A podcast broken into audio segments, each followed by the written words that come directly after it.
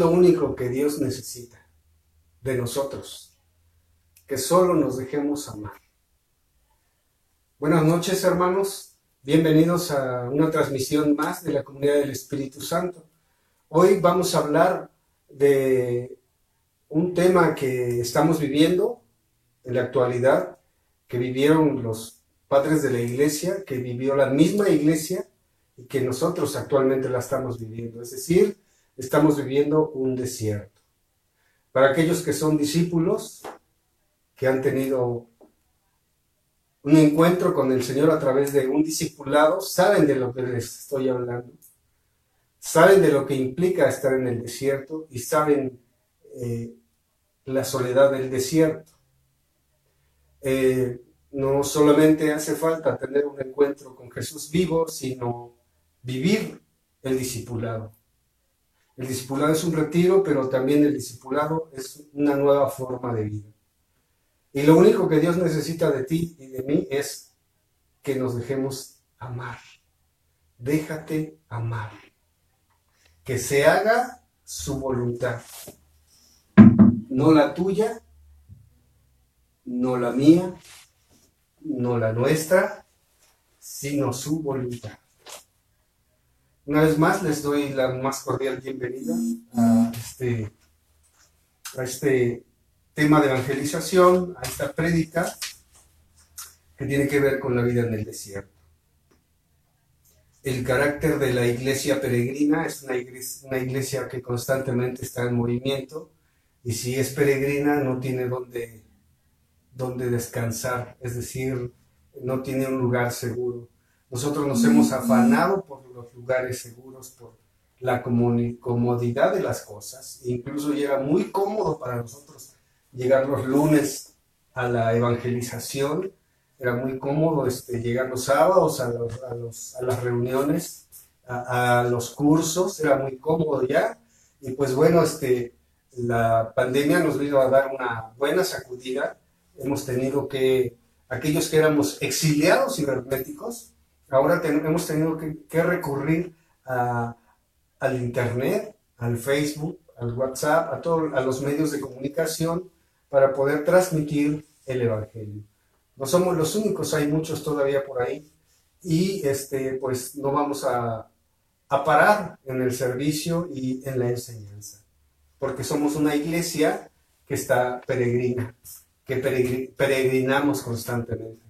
Y hemos estado viviendo un desierto, aunque pareciera que no, pero hemos vivido en la desolación, en el desierto. y hemos tenido nuestros propios desiertos.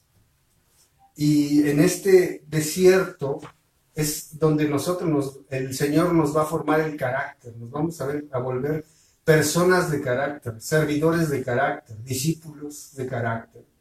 Si tú piensas que ya estás listo, que ya aprendiste todo lo que tenías que aprender, pues que Dios te bendiga.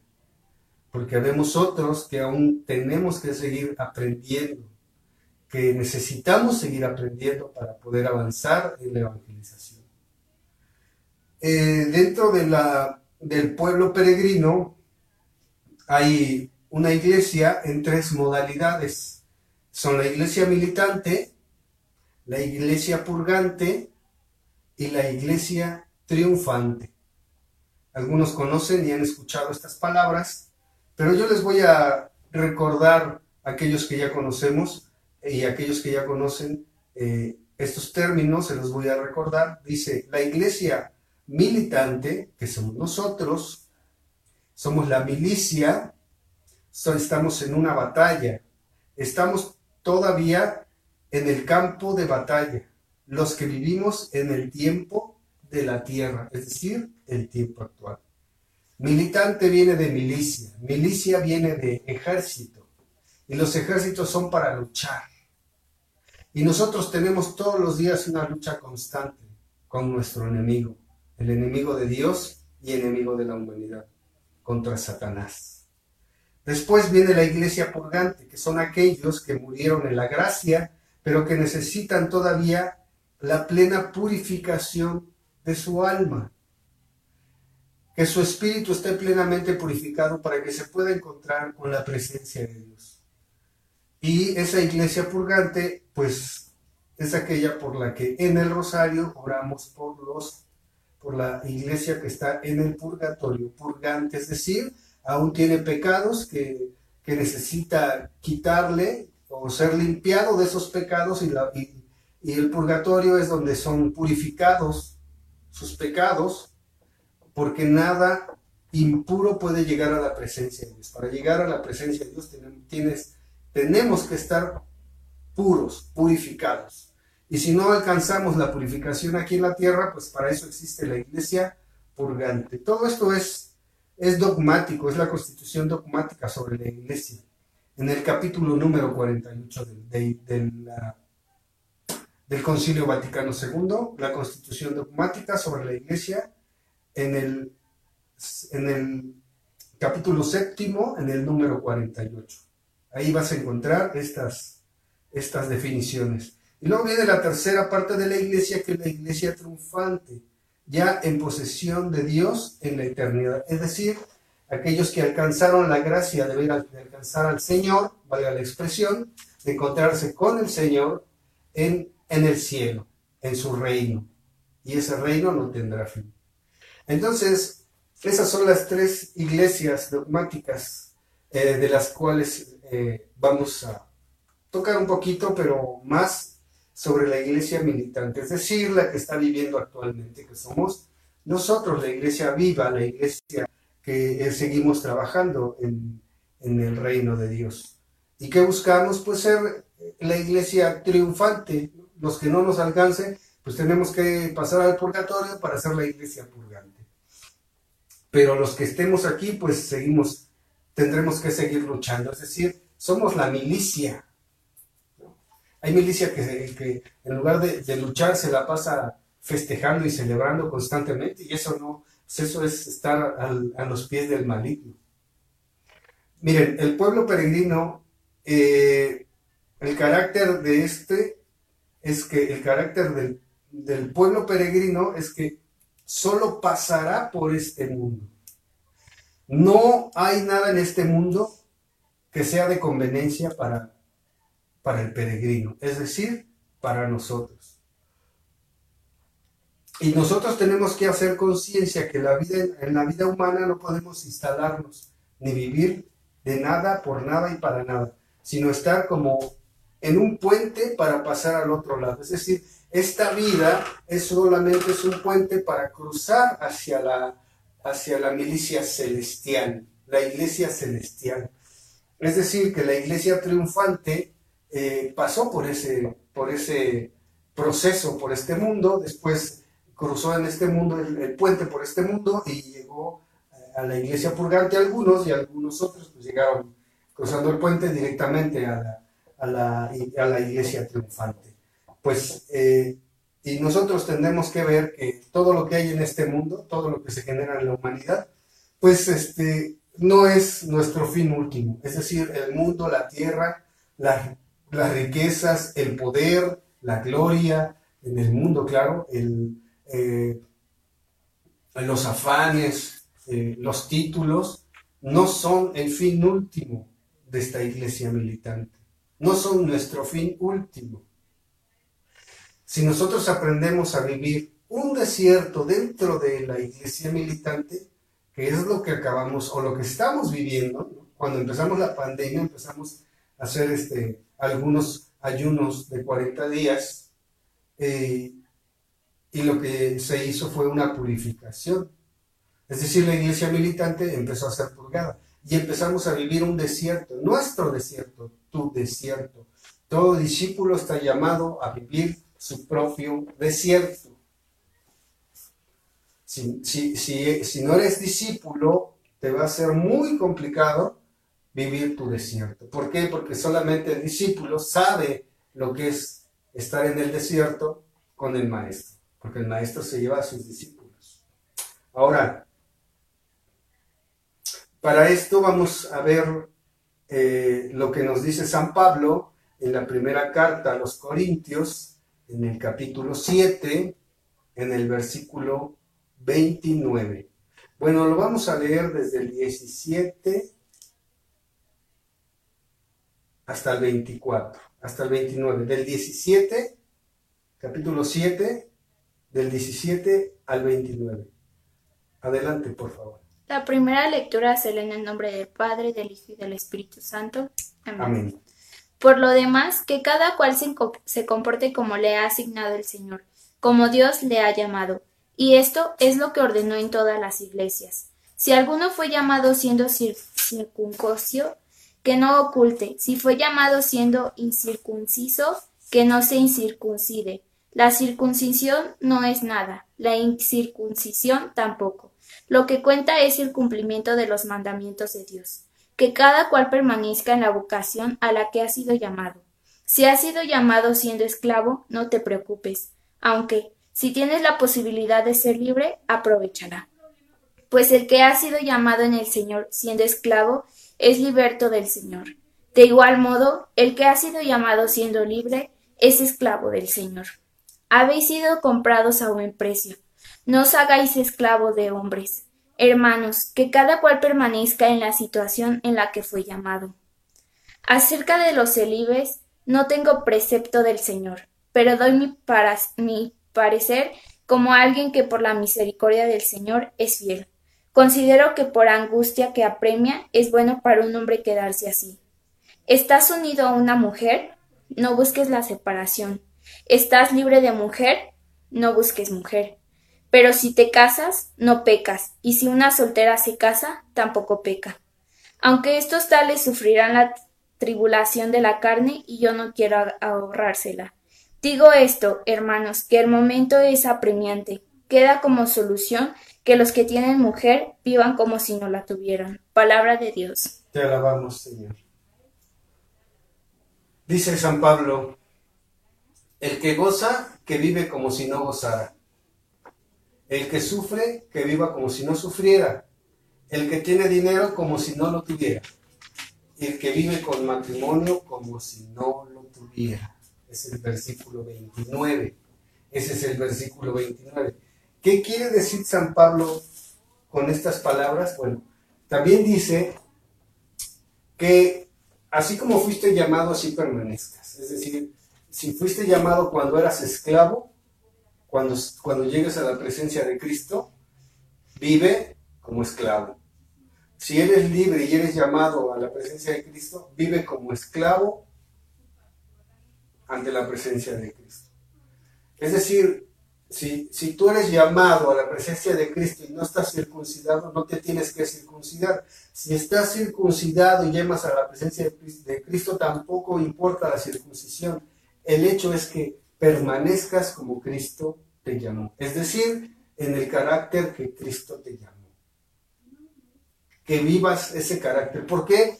Porque normalmente cuando, cuando nosotros llevamos esta vida de militancia en la presencia de Cristo, lo que nos pasa a muchos es que nos acomodamos, nos, nos acomodamos al, al, gusto, al placer de servirle a Dios. Y ese, ese acomodarnos, en lugar de ayudarnos, nos estorba, porque pensamos que, ya, pensamos que ya no la sabemos, creemos que ya no la sabemos, que ya no hay nada que aprender. Y es cuando más te equivocas y es cuando más te ataca Satanás y, y te das cuenta que ya no aprende, ya no, ya no hay, ya nadie te tiene nada que enseñar ya lo sabes todo. Ese es uno de los errores más comunes que cometemos los, los discípulos de Cristo. Que tenemos ese error de sentirnos engañados por nosotros mismos. Lo peor es que no nos damos cuenta y cuando alguien nos corrige, uff, hermano, no hombre, nos encolerizamos. Por eso dice que así como esa es la forma en la que tienes que permanecer en espíritu delante de Dios. Si te llamó, cuando yo conocí a Dios era soltero, ya estoy casado, pues vive delante de la presencia de Dios como soltero, es decir, cuida tu soltería para, el casamiento con Cristo. Si te llama casado, cuida tu matrimonio para cuando llegues a la presencia de Cristo. Si te llama siendo alcohólico, que no se te olvide que eras alcohólico, para que no te regreses. Si te llama siendo pecador, es la circunstancia a la que todos hemos sido llamados, que no se nos olvide que somos pecadores, porque el día que se nos olvide vamos a pensar que todos son pecadores, Entonces dice el versículo 29, dice San Pablo, el que goza, que viva como si no gozara. El que sufre, como si no sufriera. El que tiene dinero, como si no lo tuviera. El que vive en matrimonio, como si no viviera en tal. San Pablo dice que el carácter de este mundo pasa y pide que nos sumerjamos tanto en las cosas de este mundo que son transitorias, en el gozo, en el dolor, en el bienestar material y en los aspectos temporales del matrimonio. Es decir, que todas estas circunstancias no tienen que ser nuestra prioridad, es decir, la prioridad del discípulo no es el mundo. ¿Cómo puedes despegarte del mundo? Haz tu desierto. Haz tu desierto en la presencia de Dios. Levántate en la madrugada o dile al Señor que te levante para que te pongas al corriente con él. Dios te levanta. Dios te levanta a las 3 de la mañana para que te pongas a orar y te la pasas dando vueltas en la cama y no puedes dormir. No vas a dormir hasta que hables con él. A veces a mí me pasa que me levanto y ya no duermo. Entonces me pongo a orar y le digo al Señor, voy a orar. Es decir, voy a hablar contigo. Pero cuando terminemos de hablar, entonces y si me dejas dormir, aunque sea cinco minutos, déjame descansar en esos cinco minutos como si hubiera dormido toda la noche. Se lo pido, no se lo exijo. Y luego pasa, que me levanto fresco como lechuga y con ganas de, trabajar, con ganas de hacer cosas.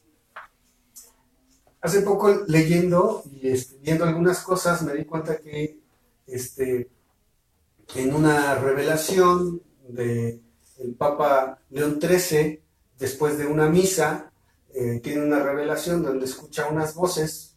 Primero tiene la revelación de cómo ve a los sacerdotes. Después de ver cómo ve a los sacerdotes, el dolor que le genera al ver a los sacerdotes de Cristo así, como, como están actualmente, eh, se va a su oficina y ora. Pero antes de irse a su oficina, escucha que del sagrario sale una voz, bueno, dos voces, y una le dice a la otra, dame poder sobre tus sacerdotes y en 70, o 100 años, destruiré la iglesia. Y la otra voz le contestó, lo tienes. Entonces empezó la lucha sobre los sacerdotes. Entonces yo en un momento de oración, de esos momentos en que me levanta de noche, le digo, a ver Señor, ¿por qué le diste permiso de que tocara a los sacerdotes? Yo en mi reclamo le decía, ¿por qué le diste permiso de que tocara a los sacerdotes? Entonces vino a mi mente y a mi corazón esto, porque él cree que mi iglesia la sostienen los sacerdotes. A mis sacerdotes y a mi iglesia la sostengo yo, me dijo la voz. Y yo dije, wow. O sea, la iglesia sostenida por Dios a través de su Espíritu Santo. Por eso dice, las puertas del infierno no prevalecerán. Es decir, golpearán, tirarán la puerta, pero las puertas del infierno no van a prevalecer. Es decir, que no será la voluntad del demonio, sino la voluntad, la voluntad de Dios, de Cristo Jesús. Amén. Amén. Dice, en esto se aplica el amor verdadero de las parejas de los esposos, que nunca muere, y van más allá de la muerte, pero la expresión eh, genital del amor y la responsabilidad económica de la familia se acaban con la vida hasta que la muerte nos separe. Entonces se aplica el amor verdadero de la pareja y del esposo que nunca muere y que va más allá de la muerte, pero la expresión termina. El pueblo peregrino que no se instala es un pueblo que relativiza y no absolutiza, es decir, que no le da valor a las cosas del mundo, a las cosas materiales, a las cosas seculares, a las cosas temporales, a las cosas de este mundo. Es decir, no hay que darle tanta importancia a todas las cosas. No hay que darle tanta importancia a las cosas del mundo. Hay que darle la importancia a Cristo. Es decir, que no sea más importante tu matrimonio que Cristo. Eh, no, estoy, no te estoy diciendo que no ames, que no respetes, que no quieras. Te estoy diciendo que sí ames, que sí quieras, que sí respetes, pero que no se te olvide que Cristo está por encima. Si Cristo no te hace feliz, nadie ni nada te va a poder hacer feliz. Las cosas del mundo te van a dar alegría temporal, temporal, y se van a acabar cuando dejes este mundo, entonces ya no servirán. Por eso no tienen tanta importancia, o deberíamos de quitarles la importancia. ¿Cómo se las quitamos? Desierto, hermanos. Hay que vivir desierto. ¿Cuál es el desierto? Lo vivimos cuando hicimos el ayuno, lo vivimos cuando nos encerramos. Ese fue nuestro desierto, ese fue la purificación. Si tú no pudiste ver la purificación en la que estabas, entonces yo te invito a que retomes y veas y vivas ese desierto y empieces a vivir tu, tu purificación. Que te purifiques, que ores, que reces, que pidas. Los que no oran no entienden a los que oramos. Es decir, te dicen, ya, puro Dios, ya, puro rezo, otra vez rezar, otra vez la Biblia, otra vez esto, otra. O sea, tú no quieres arreglar todo con Dios. Seguramente Dios ya va a estar harto de ti o harta de ti. Pero déjame decirte que Dios no se harta. A Dios le complace que tú le hables. Como a los papás les complace escuchar a sus hijos pequeños que les hablen, que les digas palabras, que les digan palabras nuevas y palabras bonitas. La voluntad de Dios es o era que viviéramos en el paraíso, con plena salud física, psíquica. Ese era el plan del amor de Dios para todos, en cuya creación todos eran, todo era perfecto.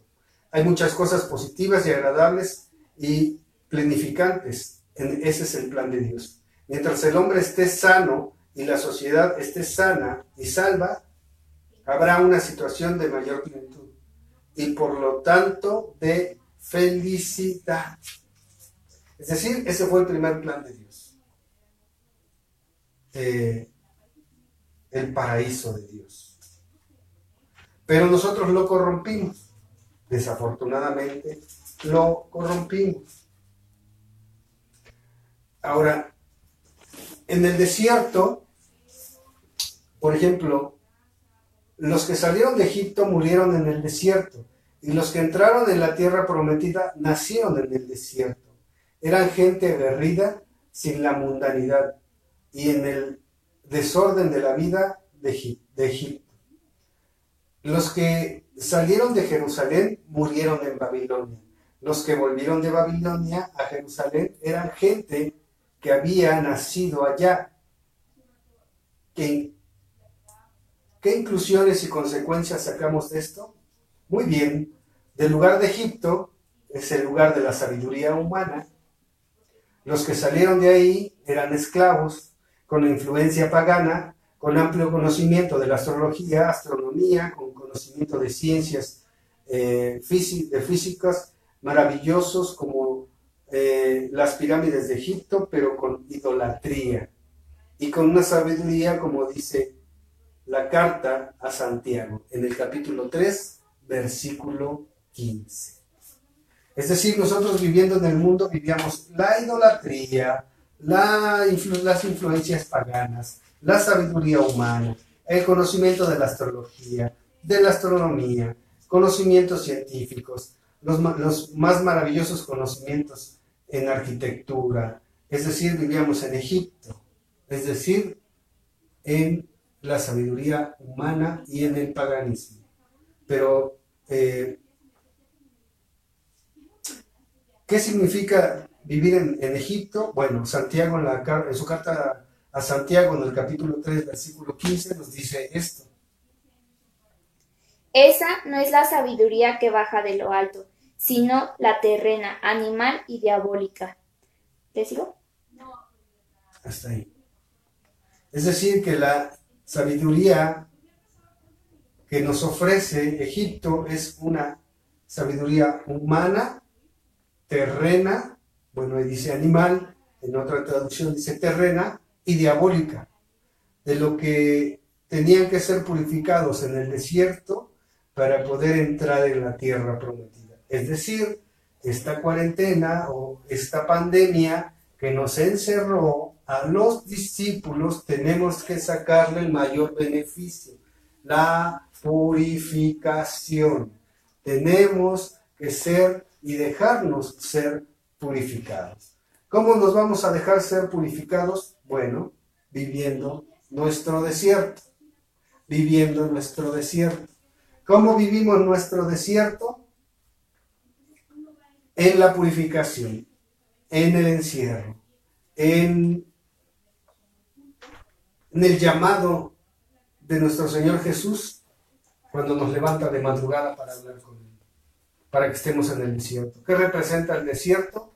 Aquel lugar tranquilo, sin ruido, sin ningún, ninguna distracción. Eso representa el desierto, que no haya distracción.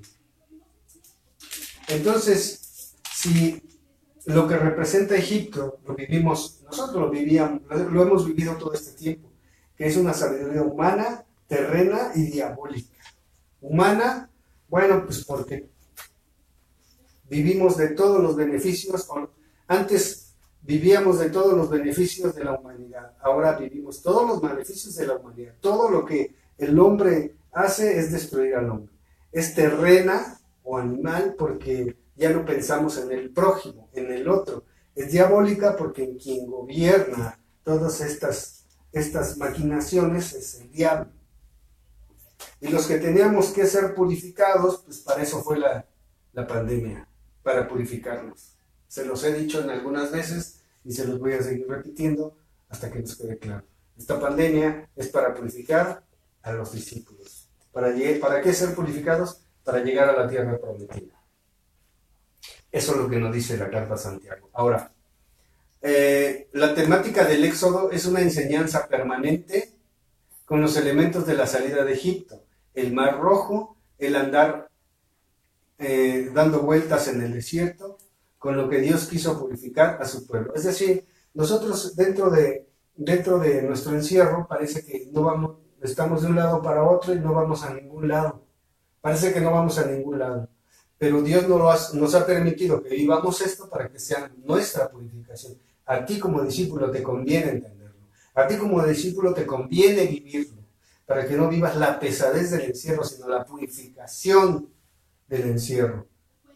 Que Dios te siga purificando, que Dios te purifique. Es lo que tú tienes que pensar, que Dios te está purificando. Dios quiso purificar a su pueblo de esta forma y así nos quiere purificar a nosotros. Y la intervención de su poder, no solo en la liberación, sino con los prodigios de, bueno, hablando del éxodo, con los prodigios del agua de la roca, el maná, y con las codornices y la guía de la columna de fuego. Miren, nosotros vamos, esto es una revelación muy profunda porque si nosotros seguimos la purificación y nos dejamos ser purificados en nuestro desierto, entonces eso nos va a acontecer. Nos va a acontecer el maná, nos va a acontecer el agua purificadora que nos da de beber y nos va a acontecer eh, la columna de fuego que nos va a guiar. Nos van a acontecer esas cosas. Tenemos que aprender a ver no la, no la pandemia, sino lo que está delante de la pandemia. No te instales aquí, instálate en el, más allá, es decir, del allá, no aquí, allá. ¿Dónde está allá? En la presencia de Jesús, en la iglesia triunfante. Ahí debes instalarte.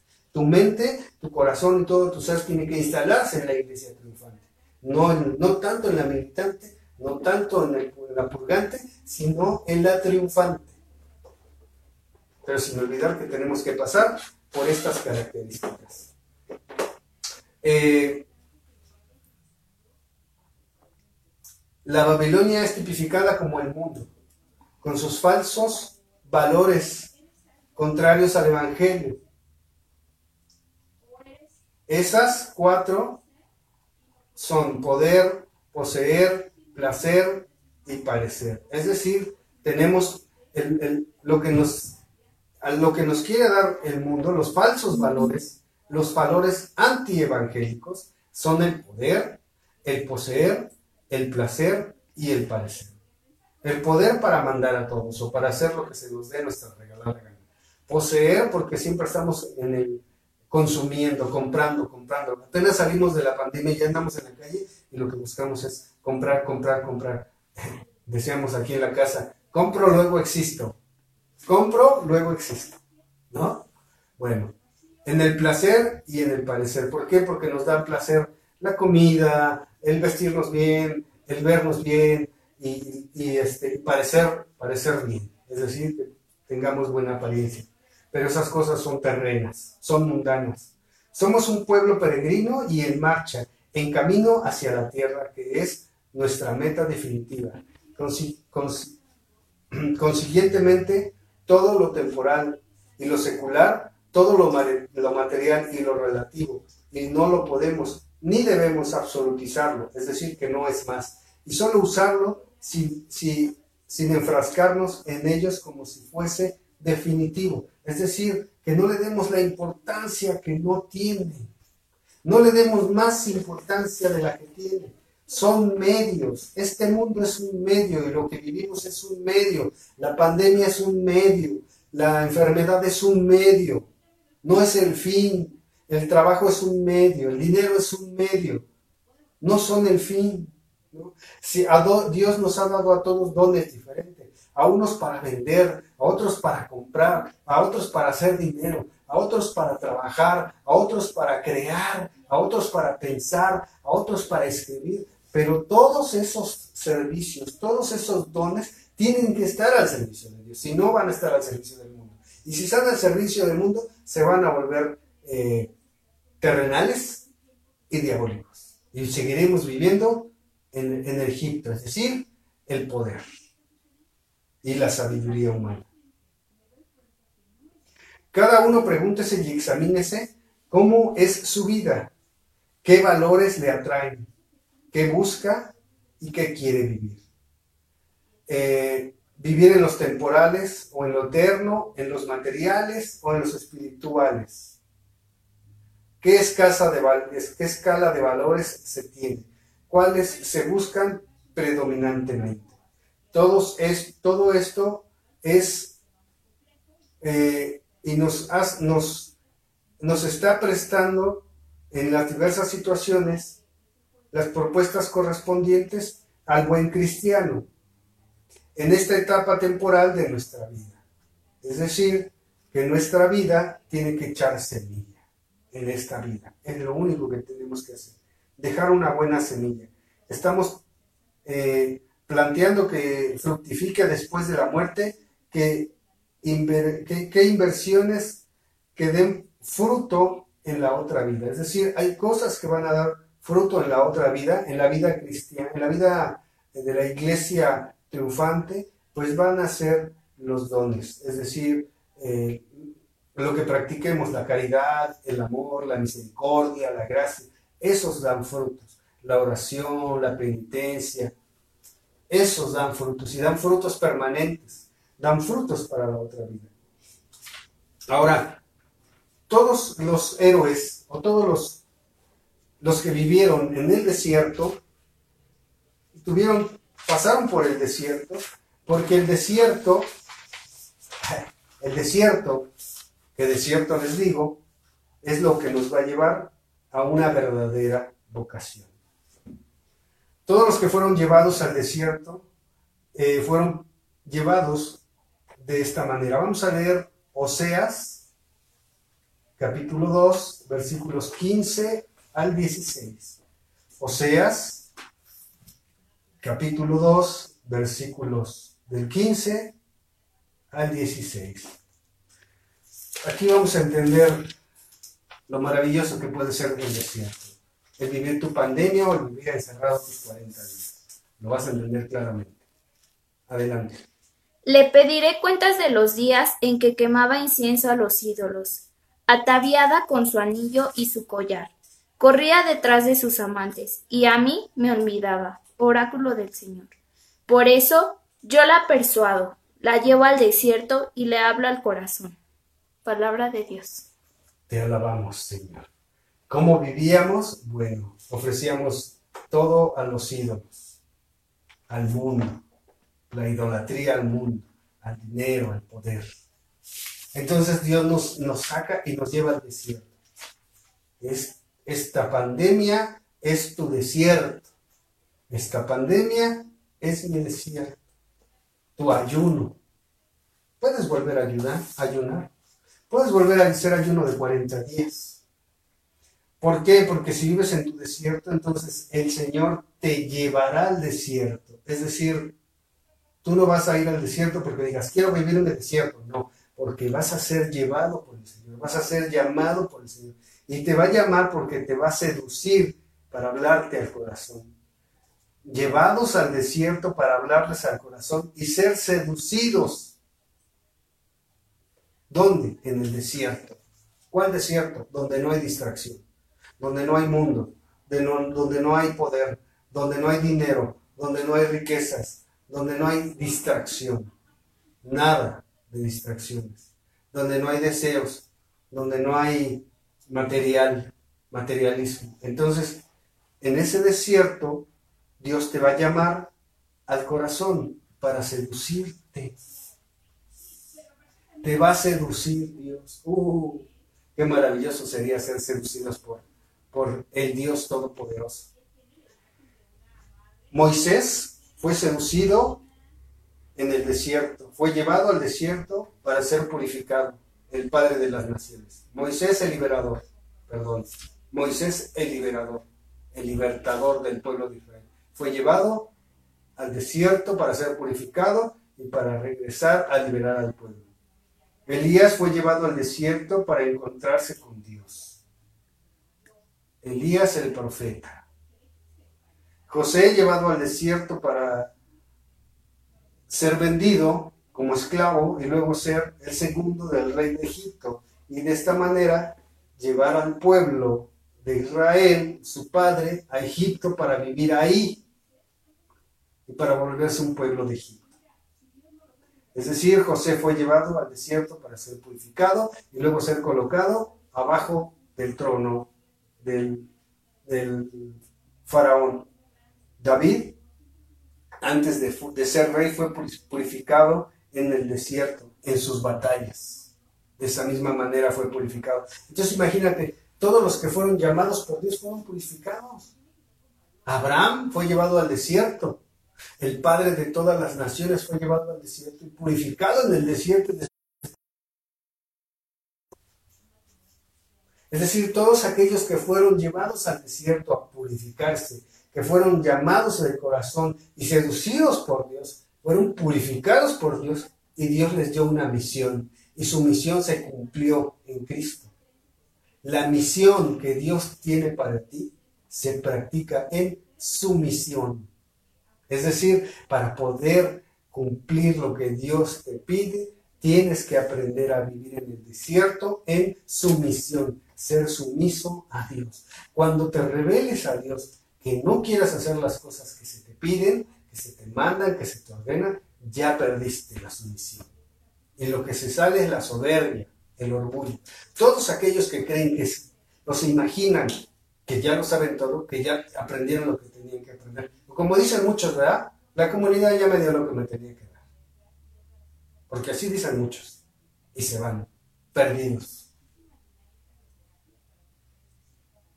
Les decía yo que en, una ocasión me habló el Señor en sueños y me dijo, mis sarmientos se están muriendo. Y dije, ¿cómo? Sí, mis sarmientos están muriendo porque se han arrancado y se han ido a otras aguas, pero no encontrarán más que aguas podridas. Aguas sucias y morirán. Se juntarán con otros que creerán que son fruto, pero en realidad son sarmientos y morirán juntos. Entonces, estos hombres que fueron llevados al desierto, fueron llevados con una misión Si tú quieres saber para qué Dios te llamó, déjate llevar al desierto. Déjate llevar a la presencia de Jesús. Vamos a ver qué nos dice el Evangelio de San Lucas acerca de cuando Jesús es llevado al desierto. Jesús volvió a Galilea con la fuerza del Espíritu y su fama se extendió por toda la comarca. Más bien hay que leerla desde las tentaciones, desde el llamado de Juan. Jesús, lleno del Espíritu Santo, volvió del Jordán y el Espíritu lo fue llevando durante cuarenta días por el desierto, mientras era tentado por el diablo. En todos aquellos días estuvo sin comer y al final sintió hambre. Entonces el diablo le dijo, Si eres hijo de Dios, di a esta piedra que se convierta en pan. Jesús le contestó, Está escrito, no solo de pan vive el hombre. Después, llevándole a lo alto, el diablo le mostró en un instante todos los reinos del mundo, y le dijo, Te daré el poder y la gloria de todo esto, porque a mí me ha sido dado, y yo lo doy a quien quiero. Si tú te arrodillas delante de mí, todo será tuyo.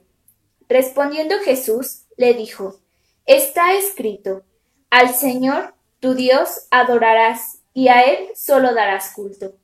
Entonces lo llevó a Jerusalén y lo puso en el alero del templo y le dijo, Si eres hijo de Dios, tírate de aquí abajo, porque está escrito, ha dado órdenes a sus ángeles acerca de ti, para que te cuiden y también te sostendrán en sus manos para que tu pie no tropiece contra ninguna piedra. Respondiendo Jesús le dijo, Está escrito, no tentarás al Señor tu Dios. Acababa toda, acabada toda tentación, el demonio se marchó hasta otra ocasión. Jesús volvió a Galilea con la fuerza del Espíritu y su fama se extendió por toda la comarca. Palabra Ojalá se hayan dado cuenta de la autoridad con la cual se leyó la palabra. Y esa autoridad con la cual se leyó en este momento la palabra es autoridad de Dios. Es decir, Dios mismo enfatiza su palabra y nos deja ver a través de Jesús su misión, aquello a lo que fue llamado. ¿Dónde fue purificado Jesús después de recibir el Espíritu Santo? En el desierto. ¿Dónde tiene que ser purificado el discípulo después de ser llamado discípulo? En el desierto. ¿Para qué en el desierto? Para que una vez que sea purificado, regrese lleno, revestido y con el poder del Espíritu Santo y empiece su ministerio. Porque eso fue lo que hizo Jesús.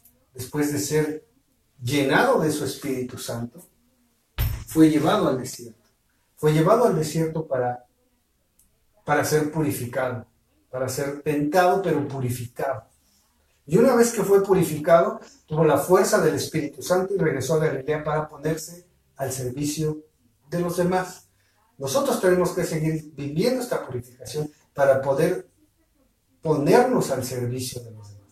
Si no aceptamos esta purificación, no le vamos a servir a Dios para nada, solo le vamos a estorbar. Si no vivimos esta purificación, entonces no vamos a ser verdaderos discípulos. Vamos a ser este, los que fueron a vivir el retiro del discipulado. Eso vamos a hacer. Solo vivimos un retiro. Pero si vivimos esta purificación y regresamos a la misión, entonces estos son los discípulos de Cristo. Es decir, tienen que ver a Cristo en tu trabajo, en lo que haces, en lo que vives, en lo que predicas. Somos llamados a vivir un desierto para ser purificados. Y este desierto en el cual estamos nos ha ayudado a muchos. A ti todavía te puede ayudar más. A mí todavía me puede ayudar más. ¿Por qué? Porque creo que puedo aprender más. ¿Por qué? Porque creo que necesito más. No me es suficiente lo que sé. No me es suficiente lo que tengo. No me es suficiente lo que hago. Necesito hacer más. Necesito más. Necesito a Dios. No Dios necesita de mí, yo necesito a Dios. Necesito más de Él. Por eso tenemos que tomar en cuenta todo lo que Dios va haciendo a través. Tenemos que ser muy meticulosos, tenemos que ser muy cuidadosos y ir viendo cómo Dios a través de este desierto nos va transformando para poder ver este, la iglesia triunfante. Somos la milicia celestial aquí en la tierra. Somos, somos soldados de Cristo aquí en la tierra. Por eso nos llamamos milicia y la milicia está hecha para la pelea, para la batalla. Milicia viene de militar, viene de marcialidad, de pelear, de luchar. A eso hemos sido llamados, hermanos, a pelear y a luchar la iglesia militante, para hacer, este, si nos alcanza, pues la iglesia purgante, para llegar a ser la iglesia triunfante, la iglesia celestial, a eso somos llamados, hermanos, a ser una iglesia de Cristo. Aquí no termina, aquí empieza, aquí, ahora. Pero esto no es lo que nos tiene, nos tiene cautivos. Lo que nos tiene que tener cautivos es Jesús y María, la madre del Señor. Por eso tenemos que seguir haciendo rosario. Al diablo, el diablo odia que tú hagas rosario el diablo odia, dice que, que no en un, en una, este, que les mandamos de una revelación, eh, eh, en, una, en un exorcismo, eh, en, esa revelación, este, el maligno dice, este, el poder que tiene María. Y decía un hermano, oye, eso está muy fuerte y me da, me da miedo. Le dije, a ver, no es para que escuches al diablo, es para que escuches el poder del rosario el poder que tiene María. O sea, no te quedes en, ay, el diablo, no, el poder que tiene el rosario para los que rezan el rosario. Una familia que reza rosario, en familia, el diablo no tiene autoridad sobre esa familia. Una familia que reza el rosario y tiene hijos, esos hijos no van a ser seducidos por el mundo, van a ser protegidos por María y mandará sus ángeles es promesa. Una familia que reza el rosario es una familia fortalecida. Y, Satanás pierde autoridad sobre esa familia, sobre esas personas que rezan el rosario. Por eso nosotros tenemos que rezar el rosario. A mí me, me, este, saca de onda el, ver que no haya gente que no, no, no quiera rezar el rosario ya, porque no le da tiempo o la coronilla de la misericordia. Que en lugar de que seamos más, ahora parece que somos menos. Yo los invito, hermanos, en el nombre de Jesús, a que recen el rosario, a que comulguen espiritualmente, a que inviten a otros hermanos a rezar el rosario, a que inviten a otros hermanos a acercarse a Dios. Nosotros tenemos que seguir trabajando, tú tienes que seguir trabajando. Hay que seguir llevando más gente a Cristo. Nos urge llevarle gente a Cristo. Nos surge llevarle la gente a Dios. Vamos a orar, hermano. Y vamos a pedirle a Dios a través de esta oración. Si quieres, puedes pedirle que te enseñe, que te purifique, que te enseñe tu desierto. Que te enseñe tu desierto. Dile que quieres ser un verdadero discípulo. Que puedas ir al desierto con él.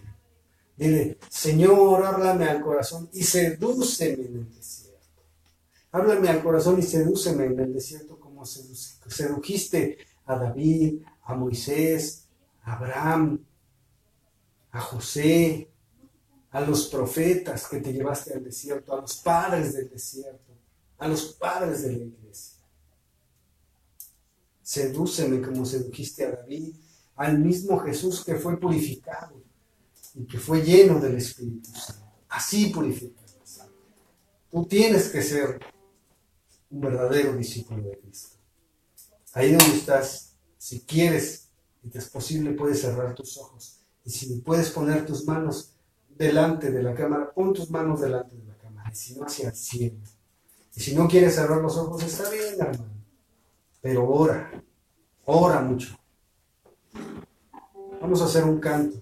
Voy a orar por ustedes en el nombre de Jesús.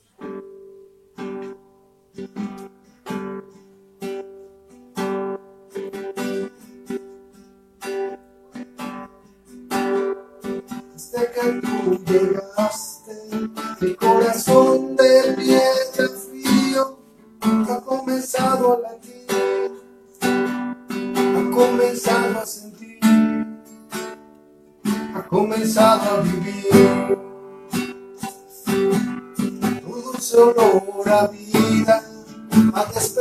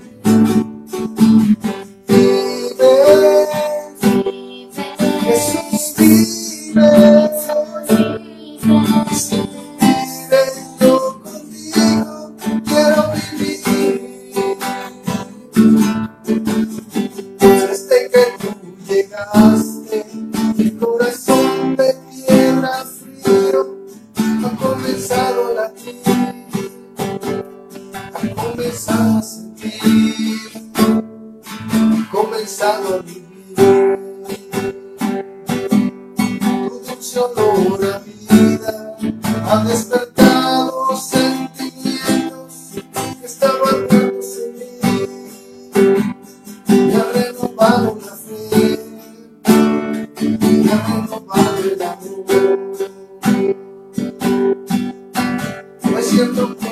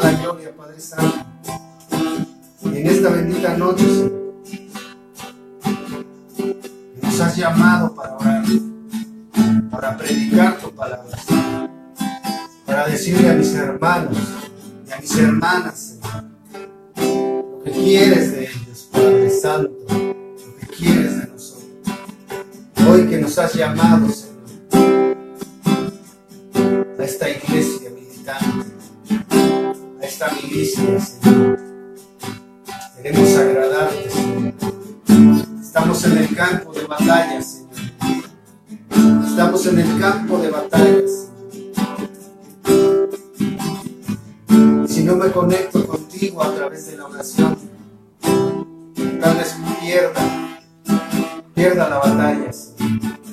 Tú ganas guerras. Pero a veces nosotros perdemos nuestras propias batallas. La primera batalla es con nosotros mismos,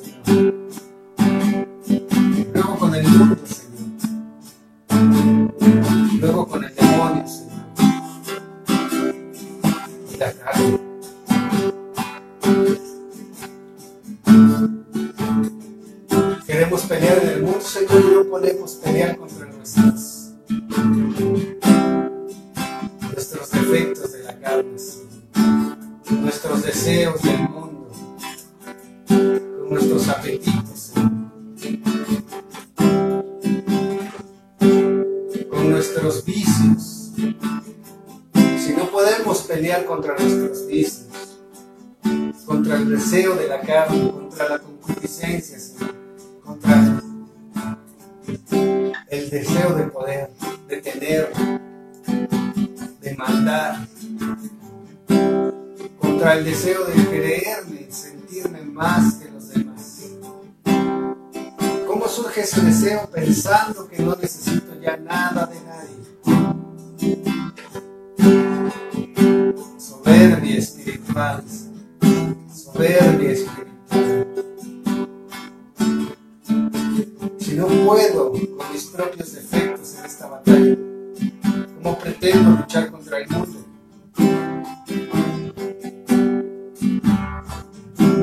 Contra la carne, contra Satanás. ¿Cómo lo pretendo, Padre, si no puedo con mis deseos personales, con mis defectos, con mis pecados? No puedo, Señor. No puedo yo solo, Señor. Si tú no estás conmigo, no puedo. Llámame, Señor. Llévame al desierto. Llámame en el fondo de mi corazón. Llévame al desierto. Sedúceme, Padre. Sedúceme, Padre, en el desierto. Como lo hiciste con Abraham, con Isaac, con Jacob, con Israel, con David, con José, con tus profetas. Sedúceme, Señor. Háblame al corazón y sedúceme, Señor. Háblame, llévame al desierto. Quiero estar en el desierto contigo, Señor. Solo contigo feliz. Solo contigo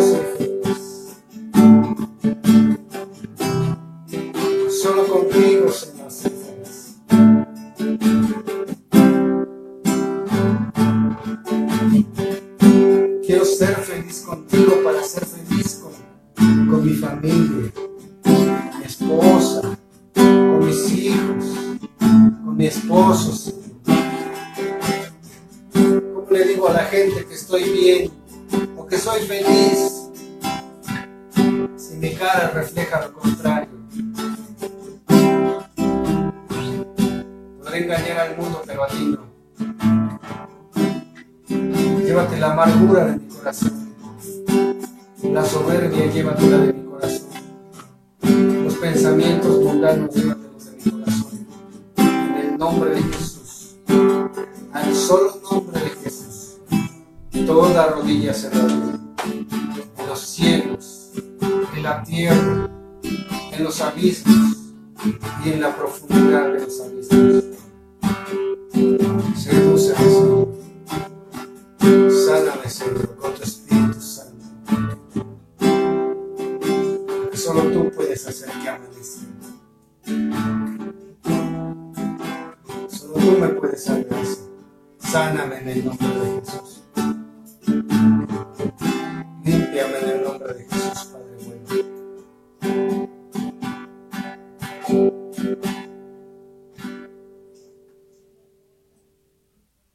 Sellamos esta bendita oración con la sangre preciosa de nuestro Señor Jesucristo. Y lo hacemos en el nombre del Padre, del Hijo y del Espíritu Santo. Amén, amén, amén. Hermanos, que Dios los bendiga, que pasen muy buenas noches. Gracias por escucharnos. Gracias por estar aquí. No olvides abrir tus ojos, no te vayas a quedar así toda la noche. Me van a decir, ¿a qué horas me van a decir que abra los ojos? Que Dios te bendiga, hermano. No, no olvides seguirnos en el Facebook de la comunidad del Espíritu Santo. Eh, las cápsulas que tenemos también ahí en la, misma, en la misma comunidad, a los jóvenes, no olvides seguirlos.